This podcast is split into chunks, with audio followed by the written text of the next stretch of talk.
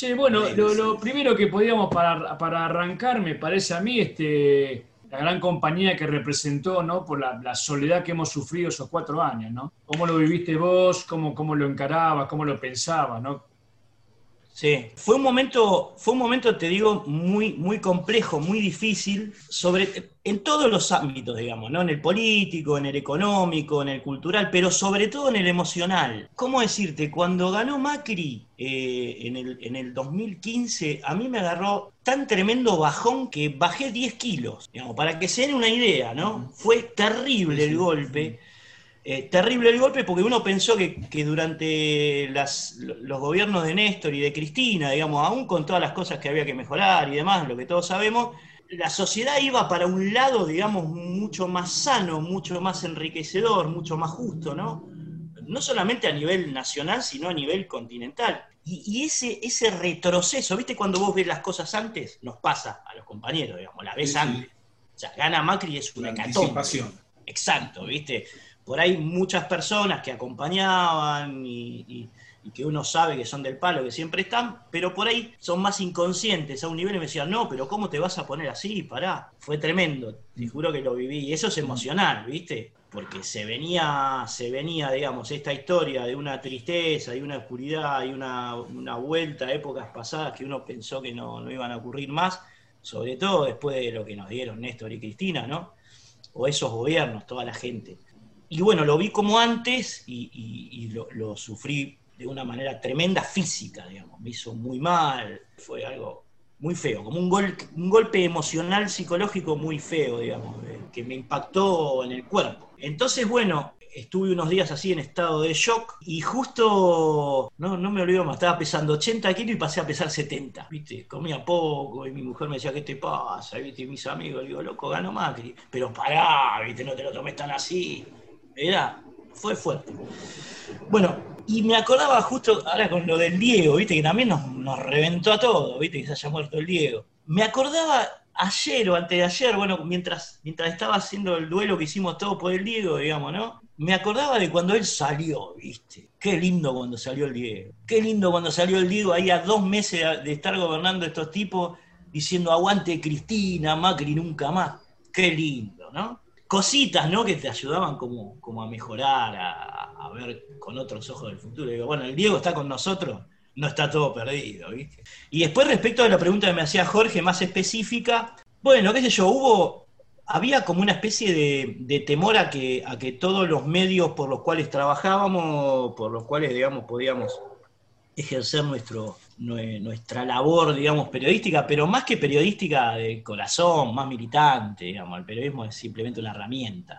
Eh, el temor era que, que, de hecho pasó, digamos, empiecen a perseguir a los medios más, vinculados al anterior gobierno, digamos, y que, que puedan eh, cerrar página 12. De hecho, hubo, hubo, tuvimos muchos problemas en el diario, digamos, muchísimos problemas en el, diario, hubo que parar, hubo que bancar la parada de una manera muy, muy fuerte, digamos, había, había amenazas de, hasta de cierre, digamos, ¿no? Y eso era bastante, bastante complicado, afectaba el, laburo en sí, digamos, afectaba el curso natural del trabajo que veníamos haciendo desde, siempre. Entonces, bueno, en ese sentido hubo como un, impacto, digamos, subjetivo en muchos de nosotros que se trasladó de alguna manera al, laburo, digamos, ¿no? Eh, uno no es lo mismo escribir pleno, escribir con la confianza de que todo va a ir bien, eh, escribir con un norte lindo, justo, soberano, digamos, ¿no? Que escribir abrumado por esas circunstancias.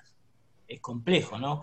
Con el temor a perder el laburo, con, digamos, todo lo, que sufrían los artistas, los músicos, digamos, ¿no? Porque en simultáneo a que se podían producir esos cierres o se perseguían a los medios opositores o, o, ocurría todo eso, también pasaba lo mismo con los músicos independientes, con toda la cultura popular en general. Fue un momento muy, muy como abrumador, donde hubo que ponerle el cuerpo, es decir, nosotros sufrimos pérdida de salario conceptualmente durante, digamos, esos cuatro años, digamos, algo de, lo que todavía no nos podemos recuperar. No importa, había que ponerle el lomo igual, digamos, ¿no? Y así nos pasó a todos, ¿no? Entonces, respondiendo a tu pregunta, Jorge, fue muy complicado, muy complejo, como te decía, en todos los ámbitos, pero sobre todo en el emocional. En, esa emocionalidad que cruza, digamos, a, la sociedad, digamos, ¿no? a los sectores populares, que te vincula al otro, eh, eh, digamos, la, afectación o, los problemas que sentís como colectivos, como sociales. Eso fue muy fuerte y eso se notó a la hora incluso de escribir una nota, ponele, ¿no? O de sentarse a, a reflexionar sobre determinado aspecto y tratar de, de, generar algo que le dé un aire, un respiro, un compañerismo, un estar, una presencia a los que son como vos, digamos, a los tuyos, a los compañeros, a las compañeras. Fue difícil, Jorge, fue muy difícil. Yo aparte pensaba en eso que decías y de alguna manera eh, el hecho de, de página ser un poco para eh, un referente de muchos años. En ese sentido creo que el diario fue, este, fue muy importante como un órgano de resistencia, ¿no? Sí, sí, tal cual, tal cual. Pero bueno, esa resistencia tiene un trasfondo, digamos, en la subjetividad de los que elaboramos ahí, que fue muy difícil de, atravesar. La verdad que cuando el Diego decía Macri no, Macri nunca más, al toque, digamos, ¿no? De haber ganado este tipo, era para nosotros como una bocanada, ¿viste? No, yo con respecto a lo que vos me preguntabas recién, si me respondiste lo que te había preguntado, y totalmente, porque me hablaste de una cosa que me sorprendiste para bien, ¿no? Me hablaste de lo emocional. Porque uno, en mi caso, por ejemplo, yo iba muchas veces al kiosco de diarios a, buscar página 12 como si fuera a la casa de un amigo a preguntarle qué carajo está pasando. Además, yo creo que lo, emocional determina, o sea, hay un determinismo emocional. Eh, por eso soy peronista, digamos. ¿No? Por eso soy peronista, digamos. La emocionalidad, la pasión determina el resto, digamos. Es muy fuerte. Eso. Eso Chávez hablaba de las condiciones mágicas. Claro, ahí está, Federico, sí, claro, claro, sí, sí. Tal y, cual. y aparte cuando te doblega, cuando te doblegan en lo emocional, es muy difícil, o sea, si uno logra, lógicamente uno tiene una polenta para recuperarse, pero ahí es donde buscan herirte. Y a veces te pegan y te duele mucho. Mira, Jorge, yo recuerdo que una de las. Hubo muchas cosas que dolieron durante esos cuatro años, ¿no? Pero una de las más cínicas y, de las más tremendas que yo escuché fue cuando Peña dijo: Estamos luchando por salvar el alma de la nación. ¿Se acuerdan, ¿se acuerdan de esa frase? Eso fue tremendo. Y eso impacta en términos de, lo que venimos hablando, de, lo afectivo, eso impacta ahí, más que eh, en la cuestión política, económica, ¿no? más, más asible. Viste que eh, se va notando el deterioro de a cuotas, digamos, ¿no? Y después vos haces una sumatoria de todo y cuando haces la, digamos, el raconto final decís, perdimos todo, o sea, fue terrible. Nosotros nos juntamos todos los miércoles con mis amigos, nos juntábamos, ahora la pandemia no, no se pudo, pero digamos, y, digamos, toda esa esperanza, toda esa, esa cosa de mirar para adelante, y bueno, pocos vieron el paredón, digamos, ¿no? O, el, o, el, dique, o que la historia es cíclica o espiralada y puede volver atrás y te, puede, te la puede poner en cualquier momento. O sea, y eso se notó absolutamente, pasó de ser un grupo absolutamente entusiasta, alegre y qué sé yo, a ser un grupo más angustiado, más de catarsis, más de loco, cómo salimos de esto, más, más de percibir como, como y de tratar de, campear lo, abrumador que significaba vivir bajo un gobierno que, si eras un poco consciente, te dabas cuenta, estaba ejerciendo lo que los, los milicos, digamos, hacían en términos, los milicos liberales, los gorilas. A mí me gusta siempre hacer esa división, ¿no? Por eso hice un, libro sobre generales, digamos. Pero, digamos, los milicos gorilas este, hacían en violencia, en términos de desaparición forzada, en términos de tortura y demás, estos lo hacían psicológicamente y fue bravísimo. Si vos tenías un poco de percepción a ese nivel, digamos, los tipos atacaban durísimo. Con, la metodología era otra, pero la, pero la finalidad era la misma quebrar a lo que ellos consideran el enemigo, digamos. ¿no? Esto bajó al nivel que, lo, que lo decía Alejandro, a nivel de los vínculos cercanos humanos, ¿no? de los vínculos más, más cercanos entre las personas. ¿no? No, yo a, raíz de lo que vos estabas diciendo, recordaba, digo, ¿cómo será escribir? Lo pensé el día que escuché a, pensé en vos, en ustedes, los que escriben sobre cultura desde página, digo, ¿cómo será escribir a partir de hoy cultura en un diario donde tenés un ministro de, Educación que dijo, eh, mi golpe de Estado favorito es el del 55, ¿no? Eh, ¿Qué vos decís? O sea, ¿cómo, ¿cómo escribo yo el otro día sobre cultura en un país donde el ministro de Cultura dice semejante atrocidad, ¿no? Entonces, bueno, vos no podrás contar algo. No, bueno, ahí se aplica la inconsciencia. Se escribe igual. Pase lo que pase. Digamos. A mí lo que me pasó, por ejemplo, es que, y nunca me puse a investigar sobre eso, pero después con lo que saltó, digamos, cuando los neoliberales empezaron la retirada, digamos, ¿no? Con lo que saltó respecto de las, de las investigaciones, de, las, de los espías, digamos, del espionaje y de toda esa historia. Pero yo empecé a tener problemas innumerables en la, en la computadora, notas que no llegaban, que por ahí se, como que se me autocorregían, digamos, que como que entraban virus, o sea, como una especie de espionaje cibernético que me di cuenta, digamos, y, no quise indagar, no quise ir más allá con eso, porque digo, la verdad que con todo lo, abrumador que, es esta situación, digamos, tener que estar soportando el peso cultural, digamos, de, de, esta gente, digamos, lo que nos intenta, no me voy a poner a escarbar en esto porque me va a hacer peor, ¿no? Pero era como que se sentía una especie de espionaje virtual, como espionaje en el aire, digamos, ¿no? Muy fuerte, digamos, a mí me ha pasado, notas que no han llegado, pero te puedo contar un montón, digamos, ¿no? De, estas situaciones. Y bueno, eso no sé, un poco contesta la pregunta. Eh, era, trabajar, era hacer igual, era poner, digamos, el botón de la inconsciencia, es decir, hay que hacer lo mismo que veníamos haciendo desde siempre, con el elemento crítico y sin temer lo que pasara, digamos, ¿no? Porque en última instancia de eso se trata el compromiso. Hay que hacer lo mismo, dar la cara como siempre, y ya está. y bueno, y que pase lo que pase, pero si no, porque eso es lo que da sentido a la vida, digamos, ¿no? A la vida de un, de, un militante o de, alguien que está comprometido con este, la grandeza de la nación. Para el bienestar de la sociedad, el bienestar de la sociedad. Ahí queda mejor. Exacto. Ah, sí. Ahí va.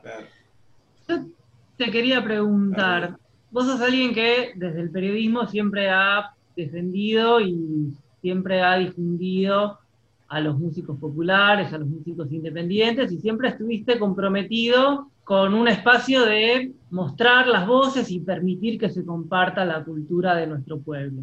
Ahora, también hay un rol, y lo relaciono con esto que, que vos hablabas recién de las diferentes etapas de los distintos gobiernos, que juega el Estado en relación a estas posibilidades. ¿Cuáles vos sentís que son para la etapa que, va a avanzar, si pensamos que todavía estuvo en una situación de emergencia por la pandemia, el gobierno y el Ministerio de Cultura, ¿cuáles vos sentís que son las deudas y las etapas y las direcciones que tiene que llevar adelante un Estado nacional para permitir que, que se movilice la cultura nacional en este momento?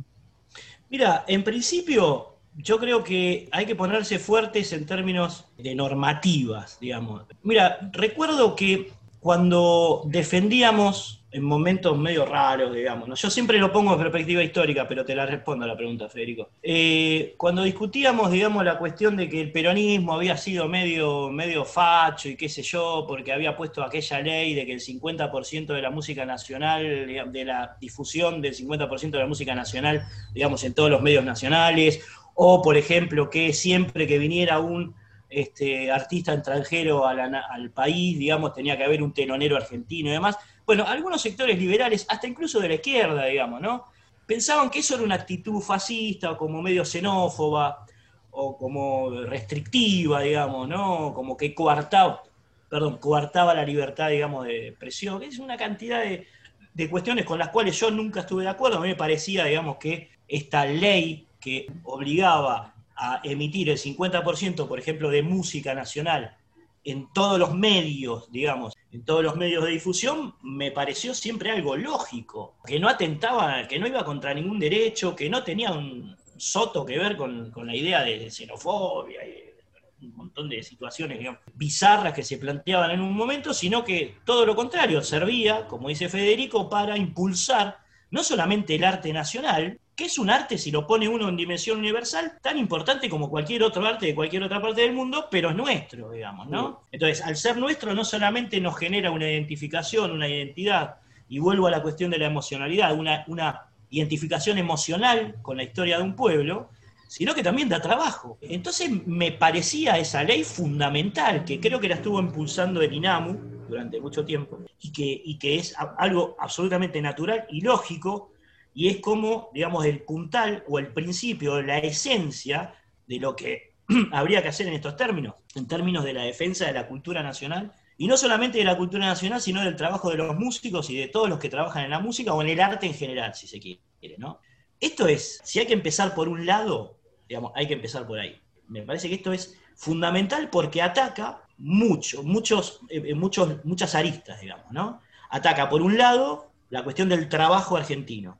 Por otro lado, la cuestión de la cultura argentina, digamos, ¿no? O la cultura, si querés, eh, Federico, si querés, americana, latinoamericana, si lo querés pensar en términos de patria grande. Sí, sí, en términos.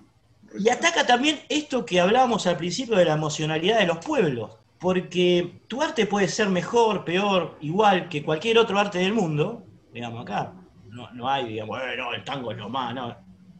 Para mí son boludeces, ¿no? Por más que el tango sea lo más, pero no, no, no digo, no, es, no, es, no hay que discutirlo eso, digamos, no, no se discute. Me gusta tanto Led Zeppelin como Piazzolla, digamos. Pero me parece que sí, eh, eh, eh, la defensa de la cultura y del arte y de la música nacionales colaboran con esta especie, esta especie de coraza que necesita la sociedad para defender sus intereses ante los ataques de aquellos que la quieren desmoralizar emocionalmente. Es la defensa de la identidad, la defensa de la historia de un pueblo a través del arte, a través de la música, sin, porque no es que se pide el 100% de música argentina, sin desmerecer, digamos, el buen arte, la buena música que venga de cualquier lado del mundo, digamos, porque ahí sí caes en una xenofobia. Si vos decís, no, el 100%, acá no se puede escuchar a Pink Floyd, no, para. Esas son boludeces. Pero sí, digamos, el centro tiene que ser la música nacional. Esto es algo que lo pensé desde siempre, desde que era pendejo, porque me acuerdo que, militaba en una unidad básica que se llamaba Justa, Libre y Soberana, acá del barrio, de Herley. Y, la discusión que teníamos con algunos viejos era eso, eh, no, los Beatles pudieron el mundo. Esos viejos perucas así como carcamanes. No, porque eh, entraron, los, los Yankees entraron por los por, no, para, baja un cambio. este, Hay, hay matices, hay grises, hay forma de resolver esta situación.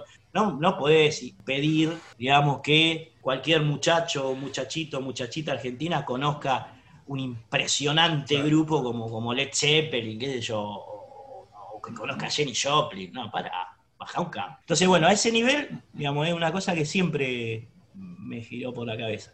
Pero es cierto lo que dice Federico, no sé si contesto, Federico, pero me parece que lo principal es eso, digamos, una normativa fuerte que se haga cumplir y que tenga que ver con ese cupo de que por lo menos la mitad de lo que suene en todas partes sea nuestro.